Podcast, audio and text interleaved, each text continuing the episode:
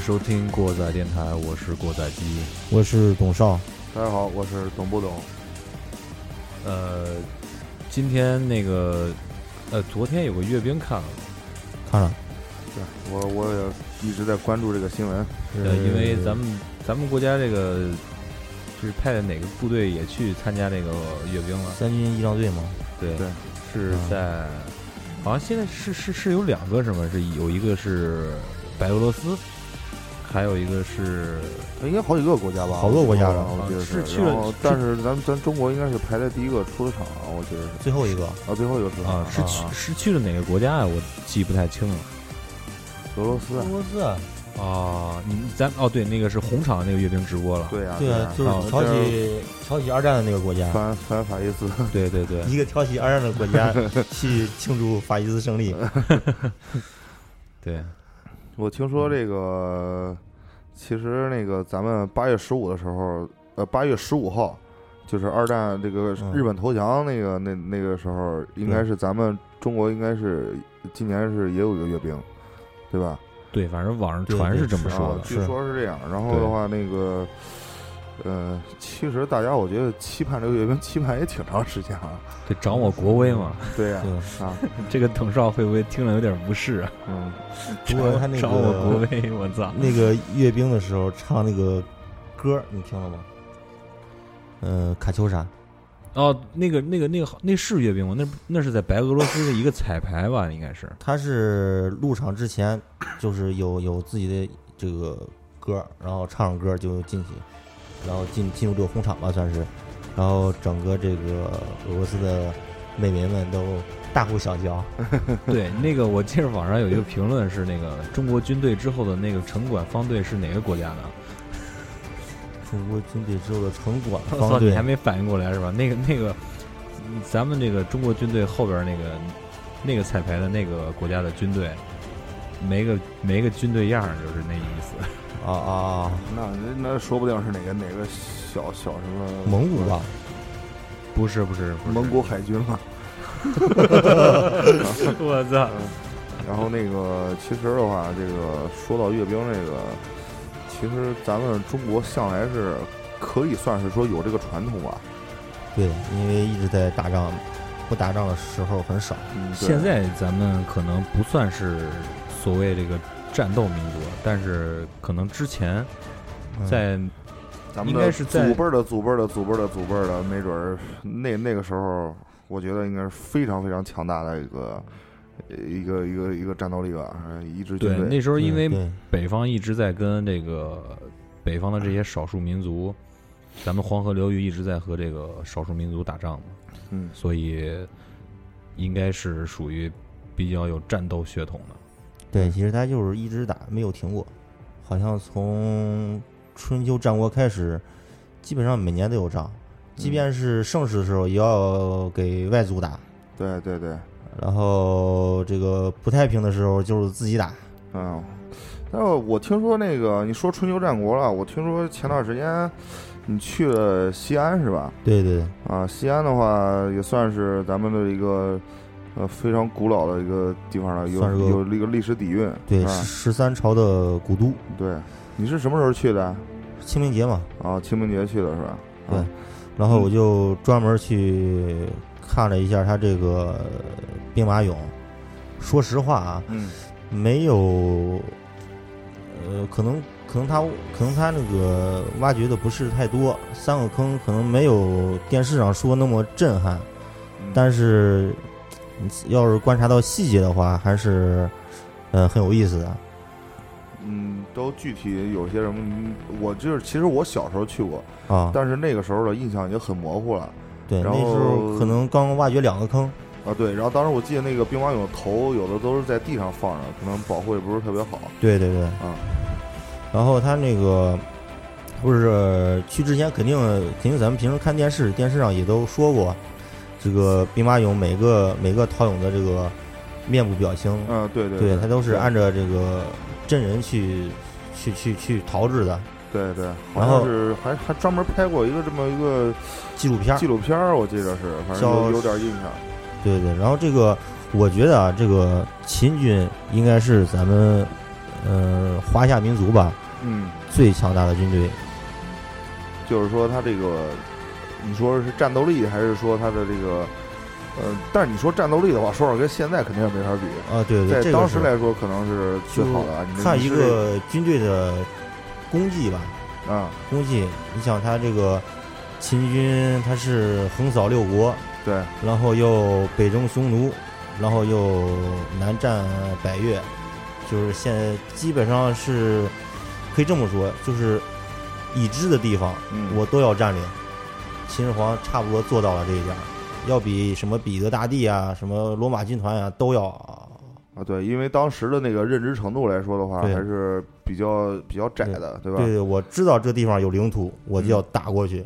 嗯，哇，然后，所以我觉得这个秦军应该是咱们这个华夏民族最强大的军队。对说到这个秦军这块儿的话，其实，呃，咱们现在来说的话是可能想象不到当时的一个什么样的一个场景，对对，但是可能的话就是说，嗯、去看过这个兵马俑，嗯看过这些东西以后的话，可能会有一个概念。你你像这个，当时你在西安的时候，这个这个陶俑这这这些东西有没有什么比较有特点的？你看他那个陶俑吧，我仔细呃，肯定人家是不让你进去的。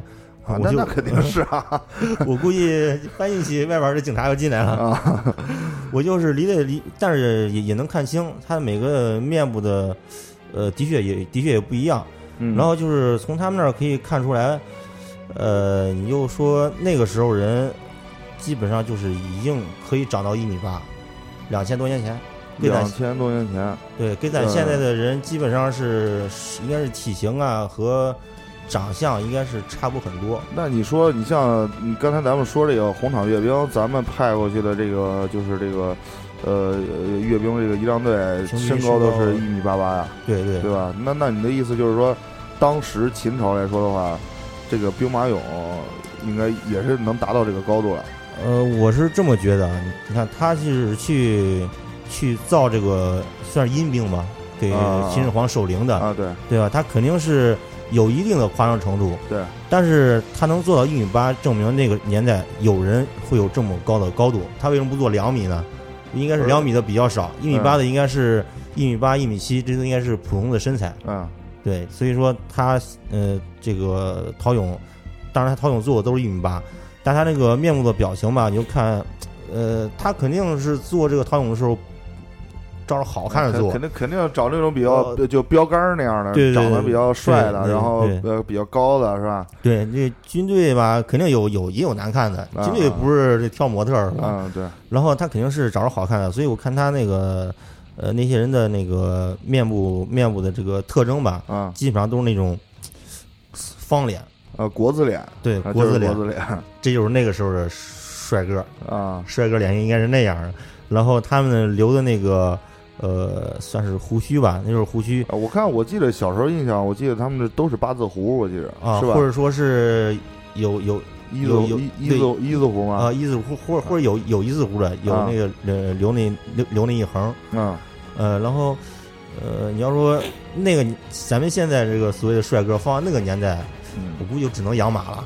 啊，我我估计也是，或者说确确实不是不是审美观肯定是有变化的，对所以说，而且是他那个，所以说那个年代那个年代，他只是审美观不一样，但是那个年代就是和现代人应该是没区别就说最起码我们能看出来两近两三千年，这个人是没有怎么很进化的。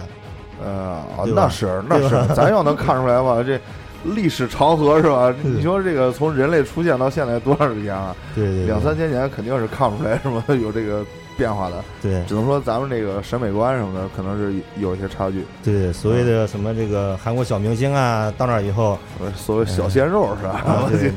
你你这去去去去家里种地去吧。嗯，就差距比较大。对你啊这一长这么白，一上战场，一太阳光一照，看着你了，嗯，你想躲都没地儿躲。我操，那你的意思是，我操，这白的太白了，是是不是照人反光啊？暴露目标是吧？对对，就得是彪悍嘛。其实这个，你看这个部队有了，然后咱们说这个，嗯其实秦始皇这个人呐，对，应该说秦军，咱们应该是先先说嬴政这个这这这个他们的算是大司令吧，嗯大司令。其实一直民间有个呃谣传，我估计你也应该知道，就是说秦始皇不是秦氏的这个嫡系，呃，好像是说是吕不韦为和和和那个赵姬的孩子。哎，这个这个赵姬是他是这样，这个说是吕不韦是个商人嘛，赵国商人，当时呃有一个呃影艺人，他是他是他是秦秦皇室的一个算是一个算是一个就算是一个秦皇室的这么一个人吧，嗯放到赵国当人质，那个年代不是啊很兴这个吗？互相交换啊，对，嗯然后然后这个吕不韦就把赵姬就献给了他，然后献给他那个呃，然后然后他又说是嗯吕不韦通过各种办法吧。嗯呃，然后就嗯扶上这个嬴政当位，嗯然后这个说是吕不韦赢了整个秦国，这买卖做得太值了。啊，那肯定是啊，这 你说吧，其其实我觉得吧，这个历史嘛，它不一呃历史嘛，历史的记载它不一定都是真的，也也得靠事儿说。你像这个这个继承这个这么大的事儿，嗯先别说去验他的 DNA 了，虽然说那个年代没有这个技术，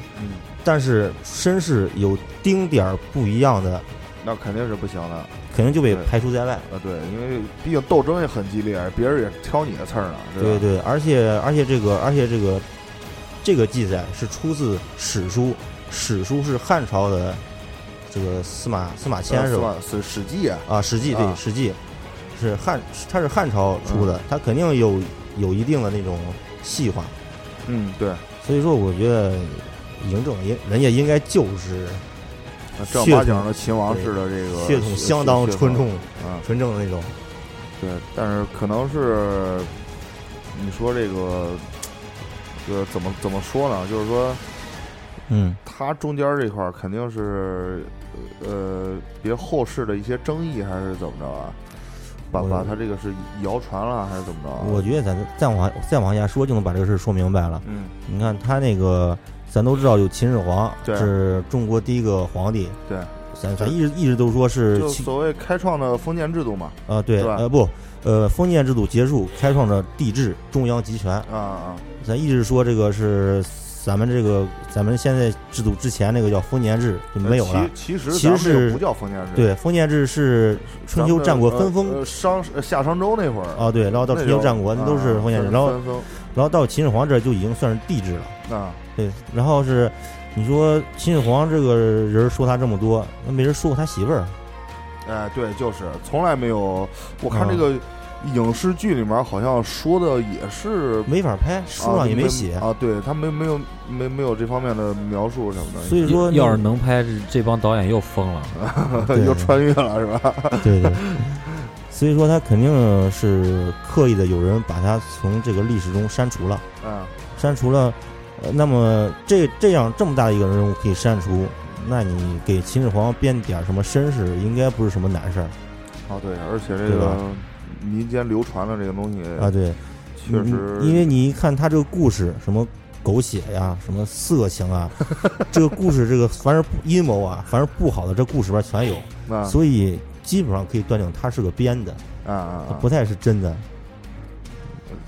对，这个，我总觉得，我觉得你可以进这个呃历史博物馆去当一个什么这种研研究人员啊，嗯，嗯，我我我也是从从我我从从别的地方看的啊，我觉得挺专业啊，我很专业。嗯推嘛，往往前推一个，嗯，确实是历史的话，对，呃，咱们现在就是站在这个这个咱们现在角度来推敲之前历史，其实漏洞还是挺多的。对对对，你会发现大段大段的空白。对对，然后这个说是秦始皇统一了六国，我觉得也有点儿，应该是他从商鞅呃变法开始，嗯这么经历了有五六代人吧，应该是到秦始皇这儿开始执行的这呃，可个。可能是说到秦始皇那儿，他的制度就是什么东西都成熟了，然后他有这个契机来做这件事儿。对对，然后然后这个开始就是横扫六国，嗯对所以说他这个，但是你会发现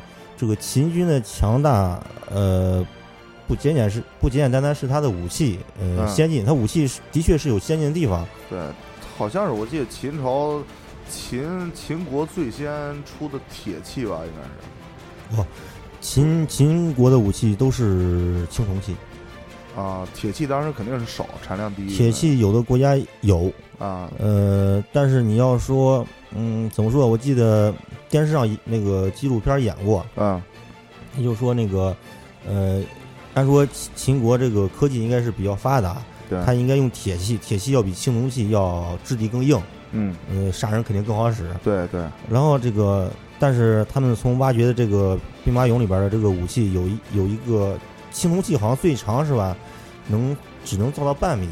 就你会发现，古罗马那些人打仗的时候，他们配的剑特别短，啊，好像青铜再做长了就就太脆了。啊容易断。啊，但是秦秦国他就发明了，就往里面加了一种什么东西也不知道，好像是它是这个比例是恰到好处，可以把这个剑做到七十厘米，就是说啊，一寸长一寸强，呃，对，对吧？常见嘛，就是说，嗯。然后他那个，所以说有说那个荆轲刺秦的时候，秦始皇围着围着这个大厅转，嗯，就是拔拔不出剑来，转了好几圈没拔出剑就来。对，应该配备的就是这种长剑，嗯，当时来说的话，这种东西算是稀缺物资了，算是，对对对。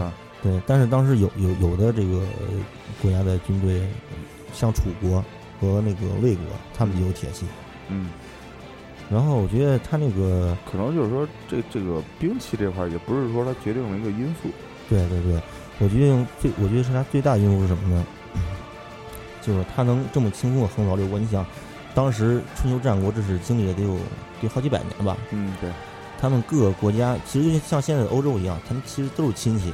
嗯因为你打我一下，那边又那边要是打我了，怎啊怎么着他也统一不了。啊，但是我觉得秦始皇做了一件事，嗯他就把这个所有这个这个这个六国在秦国的势力都铲除了，所以他能做到统一六国。他是这样啊，你看平时什么意思？我没听太懂。对，我应该给你嗯把，把为什么什么什么意思？叫把秦国的势力都铲除了？就是六国在秦国的势力，你看是这样啊，啊这个哦当时这个通婚是吧？啊，你这个什么，我楚国人啊，我嫁给秦国的王啊，是吧？我这个嗯魏国人嫁给赵国的王啊，是吧？所以说，这个外戚势力一直是各各个呃战国就是说互相派对对间谍派的比较多，呃也，不是间谍，他就是说，你看，比如那肯定培养自好多那己势力啊是对吧？应该是争，应该是你看他妈那个政治婚姻之类的啊。对，你看，就是是我楚国把把我的女儿嫁到秦国，啊是吧？啊，然后这个秦，嗯嗯，这个他女儿在那儿，他肯定在那儿有有一批势力，对对对吧？就是说，楚国在秦国有他的势力，所以说你去灭楚国基本上不可能，但你可以去打他，是吧？啊打是可以的，你要去灭他，那好像不太可能。啊，对，然后这个其实那这样的情况在各国各国都有，嗯那为什么没有没有这个？那为什么这个最后这个秦始皇媳妇儿没有在历史出现呢？我觉得就是他肯定是楚国人，啊，也很有对，也很有可能是别的国家嫁过来的，然后说我操你他妈啊，给我要我要出卖情报啊，他妈是是不是我人？对，我应该是应该秦始皇他能做到什么地步？就是我为了统一六国，我把我媳妇儿都杀掉。嗯，所以这个比较比较狠，对，所以所以你像你像那个还有是，咱说那个嫪毐都知道吧？啊，对对，嫪毐是那个秦始皇，就是传说中秦始皇他妈的这个这个这个面首，啊面鸡巴汉，啊呃，你要说你要说是一个供皇后玩儿这么一个一个小白脸儿是吧？啊对，这个韩国人到去过去以后就只能当小白脸儿啊，对对，面首是吧？那长度也不够啊。哎，人家可以好几个一块儿活着使嘛。然后这个那个呃，你像他这个呃，哎呀，你说我忘了说哪儿了？别打岔，别打岔，对他这个，你想，但是你说你一个呃面首，你就在宫里住着，嗯这个皇后什么使的时候比较方便。结果这个嫪毐自己还有宫殿，嗯他还有门客，所以说他不简简单单是一个面首这么一个角色，他就是赵国在秦国的势力。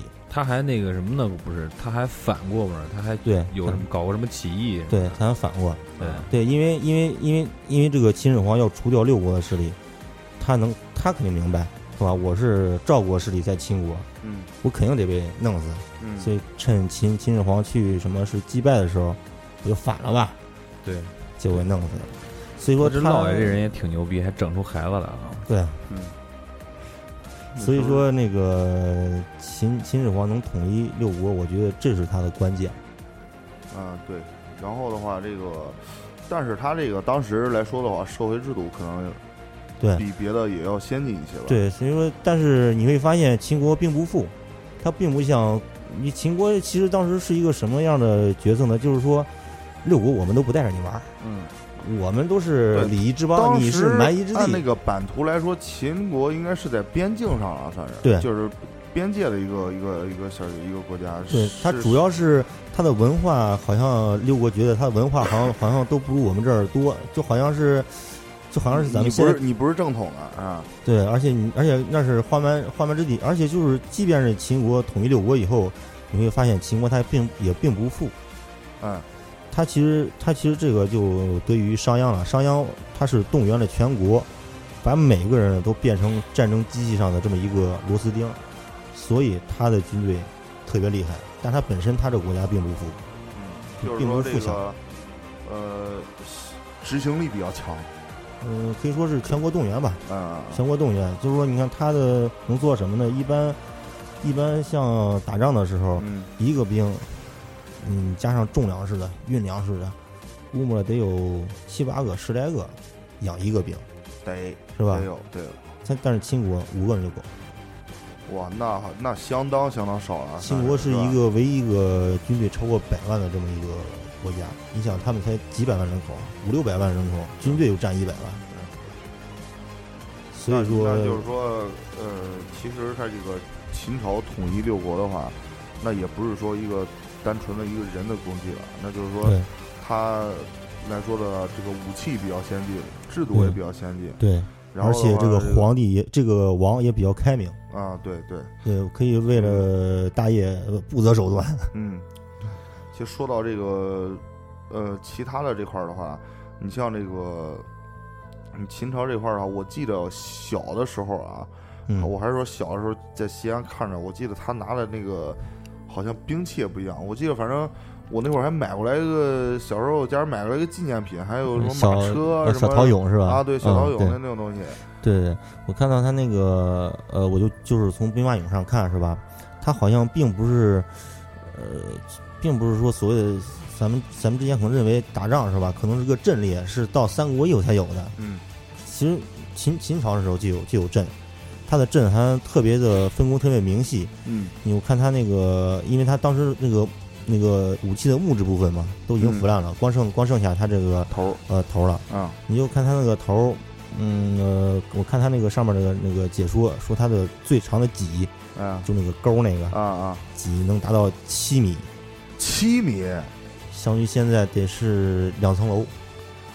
那那那人那几个人用这个东西啊？一个人。一个人就能，对我天呐，这多大劲啊！一个人拿这个，他可能木质嘛，木质的，你不是啊？你看啊，就是说，嗯，那这个戟是他是单人拿着，还是对骑着骑着马，还是骑着马坐肯定在车上？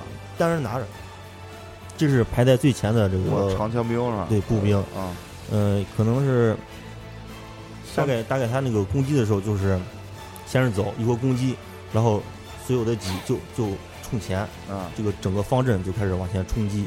对。然后它侧面有那个拿着短戟的那些兵，可能也要两米左右，两米多，然后作为侧翼。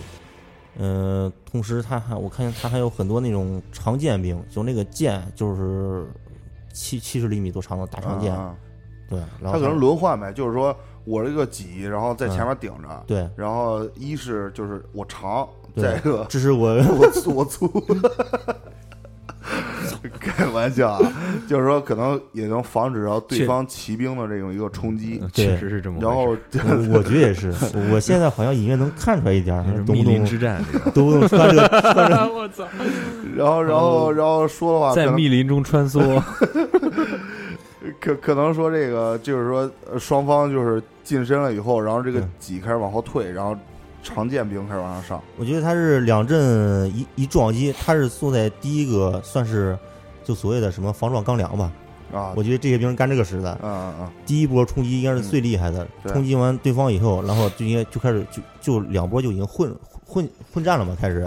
这个时候他后面的侧翼的短戟兵和这个呃军队这个方阵里面的这些长剑兵就开始发挥他们的优势。其实，其实这个呃，其实说古代打仗这块儿的话，阵型其实是非常重要一个东西。对一般来说的话，你要说这个方阵或者说这这一个阵被冲破了一个口子，那一下这个这个阵很容易就溃散了，是是，一下就就。因为一个兵跑了，剩下的兵一看别人跑了，他都开始跑，对对对。一下整个哗哗开始往后退，然后人家就开始追杀，对对对，就就是所以说这个阵型这块儿的话，他可能说在这个布阵上会呃更科学一些吧，对，所以说他那个秦军的阵是是这个你看着都非常完善，嗯侧翼啊、正面啊、后面啊，嗯它它都有。从兵马俑你能看出来，它还有面对后的士兵和面对右的士面对这个两面的士兵，对对它是这么一个整个好像像一个战车一样。是是要不咱们先听首歌吧？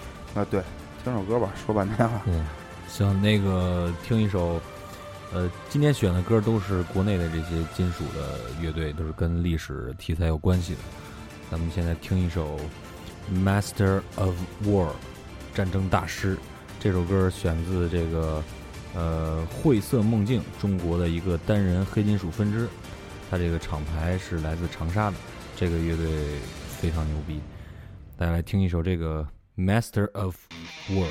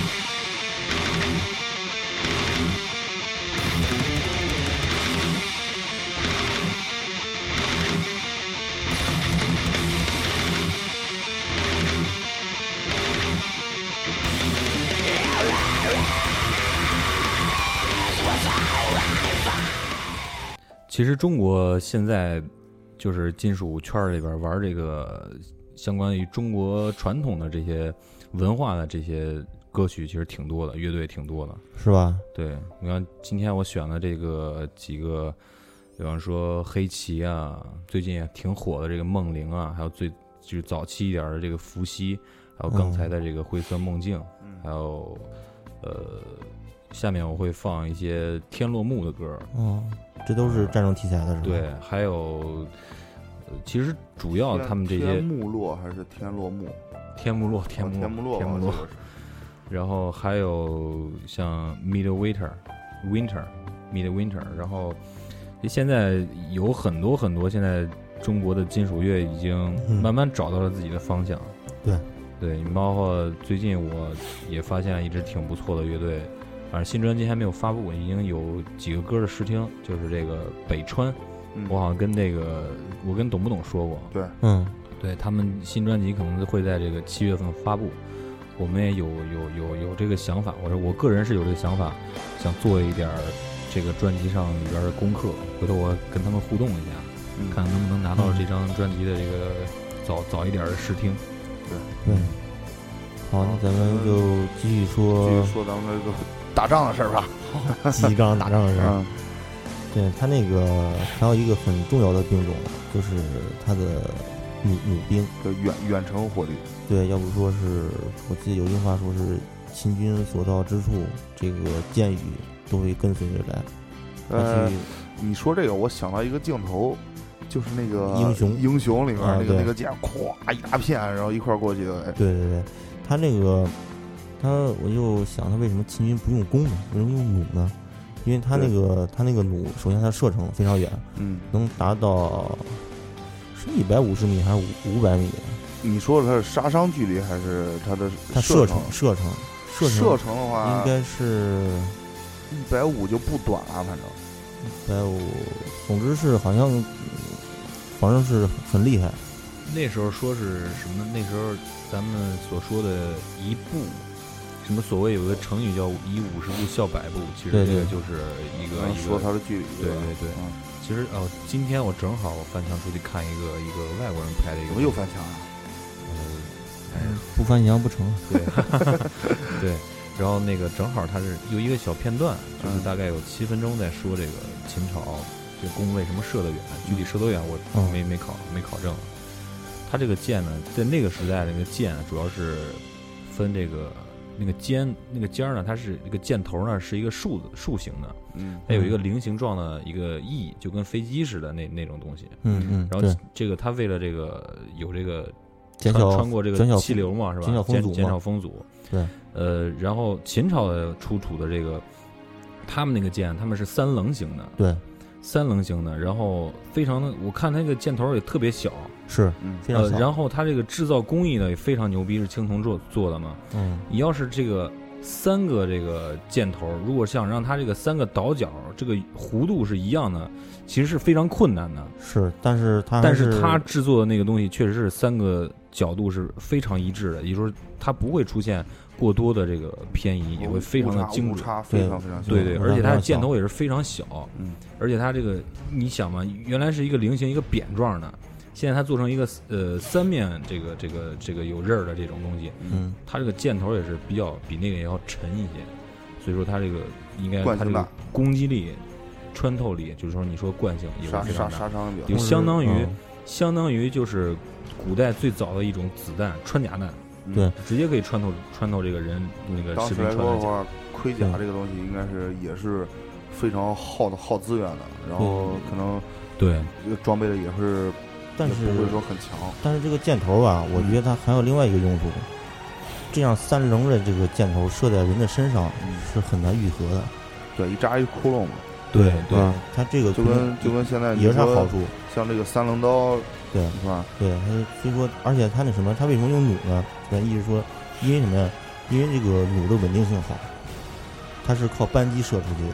嗯啊，就是说可以现在像枪一样这么射。对，而且特别是这个人骑马的时候，嗯，你那个弓箭它一直在颠，你你这个准确度就下降的很厉害。对，但是它的弩可以靠前臂拖着呃当做瞄准，而且它的弩上还有一个瞄准装置，哇，那就是狙呢就相当于是呃还不是那个还不是那种那个瞄准镜那样的东西，它是一个一个弧形的，就相当于咱们现在看到的那些美军打榴弹的时候打那个 M 呃 M 十六下边挂那个啊小小榴弹是吧？？它不是或者说看二战的时候步枪不是会一个苗吗？啊嘣儿掰上去有有一个苗，啊，跟那个造型差不多，但是是个圆的。哦，当时就已经有有这种对，它可能是一种，就是一种瞄准东西瞄，准而且非常可怕的是，它这个，它这个弩上的零件儿是吧，都是可以互换的标准件儿就制式的已经是，啊。对，对吧？我操，就是说你就是我坏了你坏了这个，然后从别的地方拆一个过来也能继续能用。啊，我这个扳机坏了是吧？我从这个死这个死去的战友战友的武器上嗯拆下来一个，安上去照样用。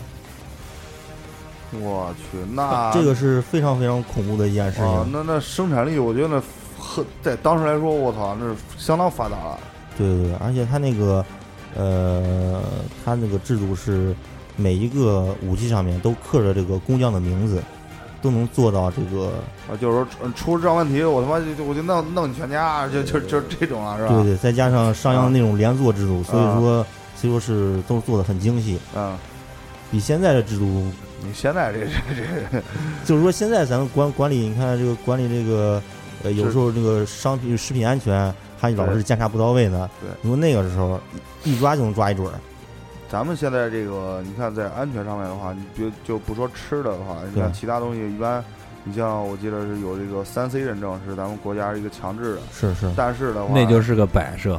对，那那嗯那个，我觉得现在就是市面上一般好赖那个东西都有那那个标志，你假 iPhone 上还有那东西呢。这个我那个接触的生产业比较多，所以我比较有发言权，全全他妈都是摆设。啊，就是咱现在吃的东西没有一样我不知道它是怎么生产的。你就那 QS 标志也也是摆设呗，去死是吧？QS 还可能更更那更严格一点，不过费点劲吧，大家都明白什么意思，都应该能办。下来。哦但是 FDA 可能就不好办，Soda s n a 对，FDA 是美国的这个食品的安全那个对。比较难办。对，什么等什么时候这个老外办就是生产什么东西要来中国申请标签儿非常费劲，咱们就能吃到让人放心的食品了。对对对，好吧，好，继续说咱这个继续说，不是咱们这个我我在美美好的愿望。对对，我再插一句啊，你刚才嗯说这标准件儿，估计那时候军事大比武全是拆工，不是跟现跟现在差不多的。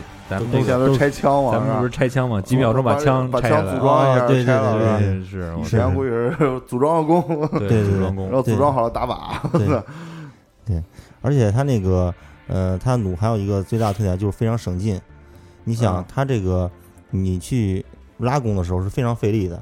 那古代的军舰，呃，那个那个弓，就就就像咱现在这个公园里不也有射弓的那些那些有呃玩玩具吗？啊，就是就很就很费劲，你射不了多少箭，你又这个就很很很很累了。嗯它那个他只只需要上上上呃上箭以后，他这个打出去是不需要很大力气的，扳机一扣出去了。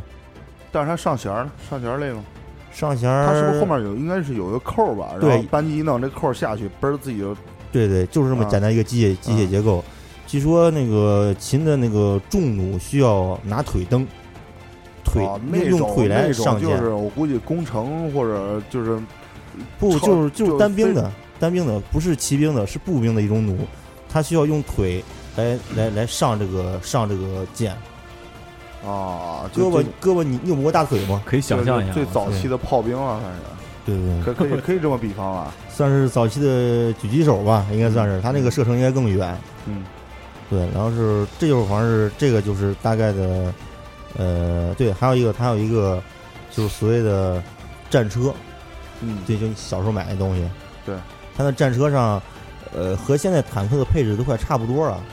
他那他应该是有一个有一个驾马的，有一个驾驶员。前，头我记得那小车上前面有有两，个有一个炮手，专门管开炮的，炮，就是弓就是射弩呗。呃，射弩的，啊。呃，那还有可能还有一个还有一个那个骑兵管这个近战用的，三个人通啊同在一个车上，一一个一个管驾驶，一个管射箭，啊。一个管近战，啊，啊，所以说我靠，那那那就是说，就就跟一个一个跟现在坦克配置差不多。啊，各各种观察手什么驾驶员、指挥 什么，应该都都有了。对对对，所以说，呃，基本上就就这些，呃、然后，然后还还呃，对我还看见一个，就是什么呢？呃，他有有一个兵种，就是这个这个士兵身上没有铠甲，就那是那这是是压粮食还是？对，我记得是书上提过一句，说有一种秦兵是穿着黑色的衣服，就是腰间绑着人头，在疯狂的追杀着敌军。这个场场景应该描述的就是秦军的一种叫轻兵，敢死队是吗？呃，对，差不多是敢死队。是他他是那种呃是犯了罪的人还是什么？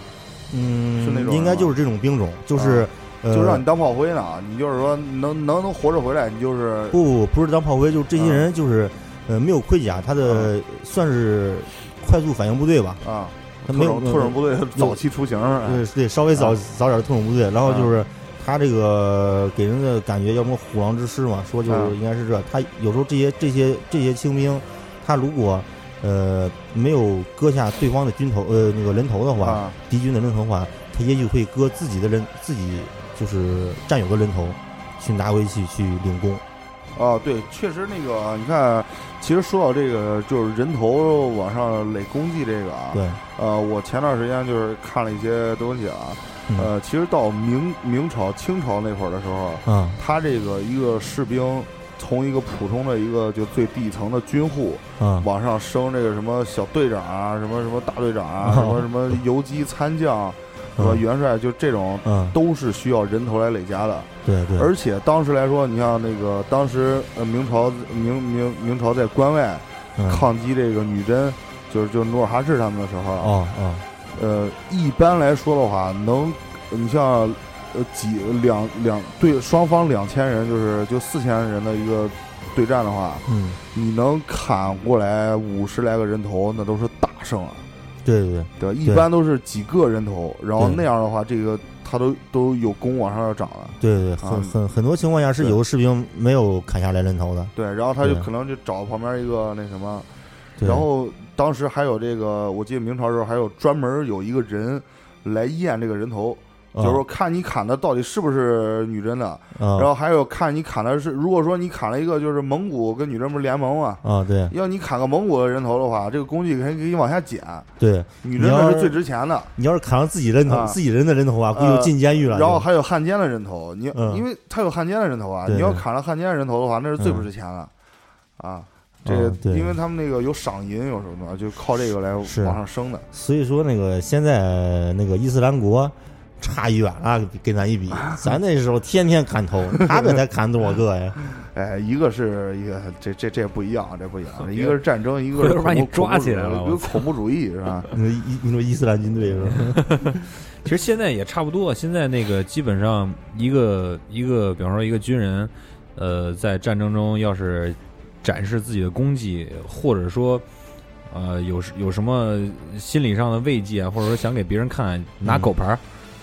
拿什么？咱玩游戏的时候不哦是拿狗牌儿吗？对对对吧拿狗牌，拿狗牌儿。哎，中国现在有狗牌吗？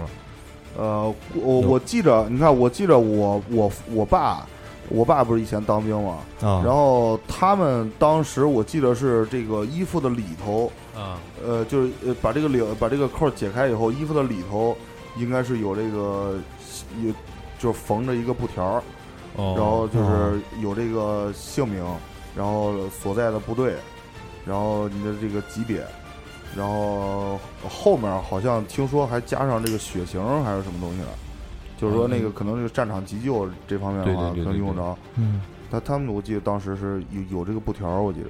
嗯，这个其实作用就给纹身差不多，对，对吧？就对对对其实它就是战争很残酷，有的把脸都打烂了，嗯，也不知道是谁。对，因为你有牌儿知道你是谁。对，对，就干这用。而且的话，你像这个这个，其实军人说实话啊，挺。呃怎么说啊？也不能说悲惨，也不能说啥。但是有的时候，你真的这个人，可能一炮弹过来，把这个人炸的，就是什么也找不着了，啊，对。然后给你报个失踪，然后就跟你看过那个集结号吧，哦，说我操，我这明明是阵亡，你给我非得给我算失踪，算失踪了，这个分的米就少一点，啊，少两碗小米对吧？那那那，是吧？你对你说人明明确实是这个，确实找不着了，那你怎么着啊？对，所以战争的残酷嘛，对吧？对吧？是，咱们还是珍爱和平啊！对对对。现在 听首歌吧。听首歌，哦，呃，秦国也是从这个边疆过来的，因为那边也比较荒嘛，和那个蛮荒吧，嗯说，然后选了一首歌《沙漠之魂》，来自这个天幕洛他们的第一张专辑《卷一》。「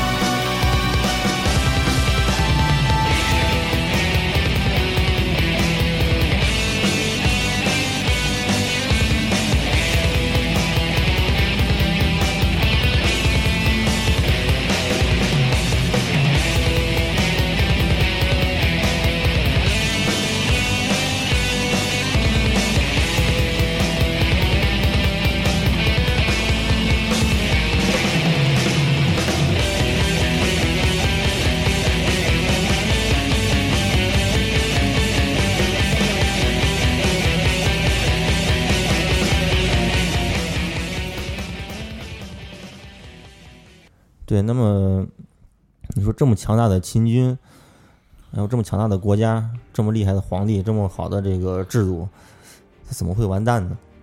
就是啊，这个还请董老师给我们解密一下 我自己感觉啊，啊。谈不上自己感觉，呃，后来我因为这个咱们课本上讲的也比较少，就好像是春秋战国那么长那么长那么长，对，然后十几年就没了，也没说为啥，是吧？他也他没有说为什么这个，你说一百万的军队，他又横扫六国，军力应该更加扩充，他就这么就被这个这个这这这这项羽打败了，我觉得是这样啊，嗯，教科书上是说这个统治太残暴了，对那肯定是这么教育啊。对对，但是其实其实其实其实我觉得不是残暴的问题。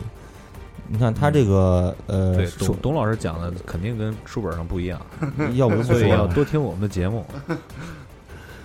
然后那个呃，你看他又统一了全国以后，嗯呃其实怎么说呢？比如说以前呃打匈奴这事儿，那以前这事儿是人赵国来干，肯定秦秦军没没打过匈奴之前，啊啊啊！对吧？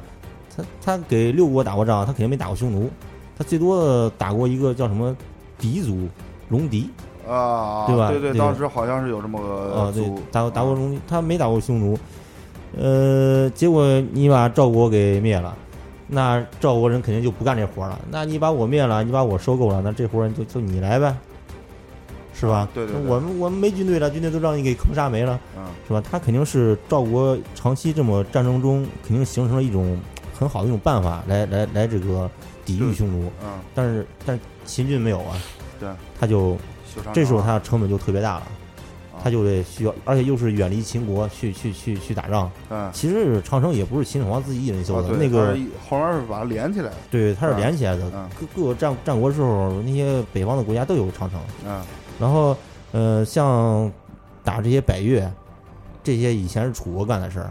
北越是南方的，对，就是咱啊们说什么是现在是应该是广西、福建广东、福建呃那呃湖哦福建那一片儿吧。啊啊，然后以前是是楚国干的活儿，那现在也也归你来吧。所以它的内部就非常空虚，嗯，它就是两支主力都呃，不是说那个大将猛天猛阔嘛，他们都是在北方打打匈奴而。且的话，这个关键是这个大量的财力物力都要输出到边境去，对，都要跟上，对吧？然后那个后勤，你没有钱怎么办？你只能从老百姓身上挣。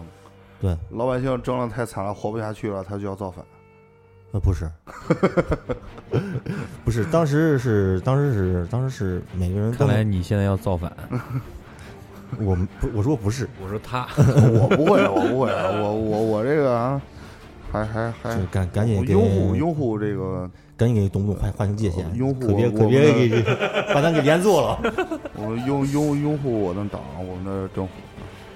然后是当时说是当时的百姓都能吃饱饭，嗯没有说吃不饱饭的。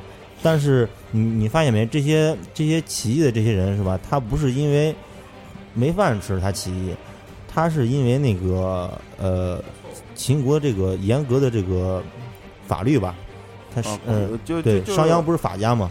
对你可能说一个人犯错了，我操，你要杀我全家，那那我这一家子肯定都不就是说愿意死。陈胜吴广他起义的时候，就是限期，他是限期多长多长时间到一个地方去去去报到领死去是吧？去去不是去服劳役，啊，结果那秦始皇肯定没有考虑到这个以前秦国这么大点儿，嗯五天或者是十天能走到是吧啊？现在我全国这么大，他没改天数，结果谁也走不到。啊，就是说原来规定五天走到这个西安，然后他妈啊。结果我操压在山东了，你你就打个比方，啊。说他妈压在山东，你还让五天走过去，我操累死他还走不过去。啊，累死我，所以就就得就得执法，就得就得给他处决了。啊。处决，人家人家人家人家不干呀，啊。我得活呀，哈，怎么办？要造反。起打，他就他就领着这么一伙人，他也是，而且那个法律也是规定连坐非常严重，嗯一个人不到，整队人全部跟着都得死。啊然后他这个，然后他们就就总反正就是这个乌合之众吧，一伙农民起义军就就去打，结果呃就是前段时间我说那个函谷关啊那个地方是当年是六国合纵的时候都没打下来的地方，啊哎，结果人家打就打进了函谷关，打到咸阳咸阳城下，所以说可见那时候秦国那个秦朝的时候，他那个呃内内内部军力是非常非常虚了，呃非常非常虚的。啊呃，但是就这样，这个当时那个呃，当时秦始皇一死，才开始有有有有了这个事儿，嗯然后就就这样，那个秦二世他就是那怎么办？那这找找人还击吧，是吧？啊然后这个找了二十万修阿房宫的这些呃工人啊呃劳工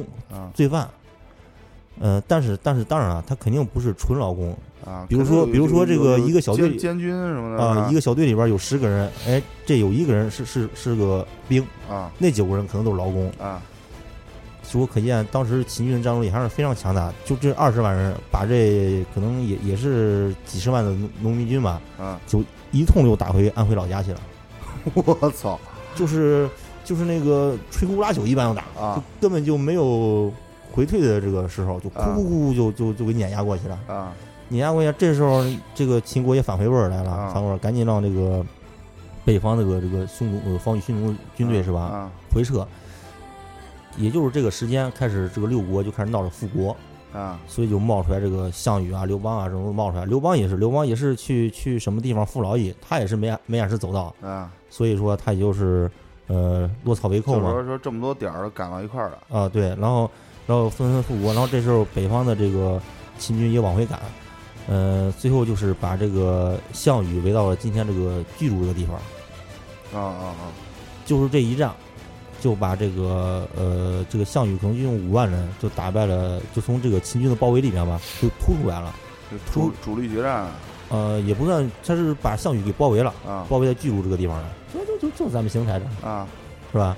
然后这个他就是从这个这个包围圈边儿给突围出来了，突围出来以后，就碰见了那二十万那个 啊农民工 呃，对二十万劳工，嗯。结果那二十万人给投降了。投降了以后，然后就是，总之就是这一仗，这一仗以后就把这个秦军的元气给打伤了，然后南征百越的秦军他也他也回不来，嗯。回不来，就这样，秦国就给灭亡了。就完了啊。我操！所以说，你看，他不是暴政，他也不是啥，我觉得他这是最大问题，就是说什么呢？他这个秦国的制度，当你放大到全国的时候，啊不适合了，就不适合了，他没有做出调整，没有没有做出调整，结果就造成这个结果。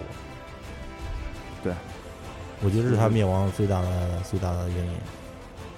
对，但是的话，这个其实他们对这个，其实咱们中国整个到后世的影响还是很深的。对，这就是帝制的建立嘛。对对，然后这个咱说稍带上说说项羽吧，嗯说项羽，呃，咱都说项羽是英雄，这个刘邦这是个也是个对奸雄吧。啊然后这个为什么项羽给输了？项羽，呃，怎么说呢？与其说项羽是英雄，我觉得还不如说他是内心内心的恐怖，对，恐惧。嗯他并不是说那个，啊、我就是我我他那他为什么烧这个咸阳宫呢？我把你这地儿打下来以后，我还得用呢，嗯，我我我我留着多好，我干嘛烧啊？对啊，所以说他是内心内心是恐怖的，他要消灭掉所有一切给给秦国有有有关的东西，全部对对一种恐惧感。呃，就是就是给你举个例子，呃我我我知道，但是嗯我不知道该怎么形容他他这种想法，就是说，给你举个简单例子，就是说你一回家是吧？你一撩开床单，上面上面有老鼠，嗯，你把老鼠弄走不完了吗？是吧？但我还是想着这块有老鼠，呃对，老鼠在这待过，我操，我所所以你就想把那老鼠干死，啊，把？这是由呃油怕我不，想干死它，我只想把它杀死。呃 但但有人会会这样，撩开床单，床上有一美女，然后你久久不忘，是吧？成天做梦床上躺一美女，对其其实就就是这道理，是吧？对对，嗯就是所以他呃所以你看兵马俑也是被项羽破坏了很多，嗯所以你看那很多很多的那个陶俑都是不完整的，嗯就是倒倒呃倒着呀，或者脑袋掉下来呀，嗯，对。哎，其实秦朝灭国也有，也也相当于，我个人觉得有好多未解之谜，包括秦始皇本人也是，对吧？你想知道啥？嗯，我操，我想知道的太多了，我都我都我就是没没有头头绪，包括咱们好像看我据什么东西，我前段时间好像是看个新闻说这个说是找着了秦始皇陵又要重新啊重新挖掘是吧？对对，又要挖掘说是重新挖掘，那个陵特别大，特别大，特别大。对现在开了有才几十分之一吧，你放一点点儿就。对，我操！其实那真的假的呀？那是真的假的呀？什么真的假的？就他那零的位置是真的假的呀？位置是真的，是真的。那就确实是在那儿，但是的话，对这个之前这个技术确实开不了，不是说它里面都是什么水银什么东西，挥发特别毒性特别大哦啊。这这个还是不太清楚这。不是这咱就不知道了。反正现在你看到的兵马俑是它的，它这个它建的不是不仅仅是个陵，就咱们咱们就是说，守陵的这帮是兵马俑，咱现在呃，咱现在看到的是，咱现在就是说，它建的是一个地宫，是一个啊地下的宫殿。嗯，咱现在看到的应该是那个宫殿的墙的外面，哦，你还没有还没有挖到那个地宫的地方。和就相当于咱还在广场上站着，还没进到故宫里。对，相当于现在城城郊结合部，你刚挖到那儿，啊啊啊！还没看着楼呢。我操！我操！那得他妈动用多少这个人力这这什么东西去去现现在好多东西也都没没没法想象，包括那时候好多历史事件。我看过一本书，就是我我特别喜欢科幻嘛，嗯就是这个这个这个什么物理啊什么这些科幻片我也挺喜欢看的。那时候我在上初中的时候，天天买《科幻世界》，可能有听众也看过，啊！我小时候就看那个，是吧？嗯我觉得嗯那个那个对对我们这些学理科的，你这学文科的，其实帮助都挺大的。对而且有兴趣。然后那时候科幻世界出过一本书，是一个历史老师写的，就是他用他自己的理解加上他自己的一些幻想嘛，然后写了一本关于秦始皇的，就是这一段时间的书，叫做《天意》。如果没记错的话，那个人应该叫那个是个女老师，叫钱其芳，好像是这本书叫《天意回》。头可以考证一下。回头回头大家那个嗯可以看一看，这本书写的非常非常牛逼，就是它也是结合了一些什么天外来客呀、什么神仙呀，就各种，也就是什么什么道士啊、法师啊什么，反正就是写了一个长生不老的人，然后帮这个秦始皇找长生不老药，什么什么这个那个的，哦，哦，反正里边还有说这个跟这些韩信啊，呃，就是有一些，就是后期也比较有名的这些人，嗯，他们的一些一些交流，还有说就是啊，就就一些命运上的东西吧，是吧？这玩意儿是历史这个结构比较庞大，是吧？听着对反正这么像《寻秦记 》就就是他他的意思就是他那那个被标榜出来的那个标签呢，就是说国内版的《寻秦记》，啊反正是我觉得写的会比《寻秦记》更更牛逼，我感觉。应该拍成电视剧。对，我也感觉，反正那时候看着觉着哇，这这书也不厚，挺牛逼的哎呀，别说拍电视剧的事儿了，我现在就一说那《三体》，知道吧？啊。嗯三体》都是《三体》，一说拍电影，我靠，一帮人都，我觉得反正褒贬不一，反正现在有人赞同，有人觉得还是保持它原呃本大家都都想看到这电影，但是对对这个咱们这国内的这个技术呃不不不是其实要是让国内国外这些这些人去拍，可能会更好一点。对对，但是你发现没？咱国内电影就是说，你看他给，他就说，比如跟好好莱坞比是吧？嗯，这个咱们国内的一一线的这些明星演技也没问题。对演技是吧没问题？对，这个咱咱先不说那些高科技的东西，咱就说呃也呃拍那些爱情爱情片儿或者别的片儿，不需要那么高科技的这些电影的时候，哎，你说总感觉差点，你觉得他差哪儿？那天不是谁说的审？查制度对，那天那谁说的？那个看 看小说嘛，对对对，他说的，就是群众演员，就就差在群众演 差员上群众。演员身上了。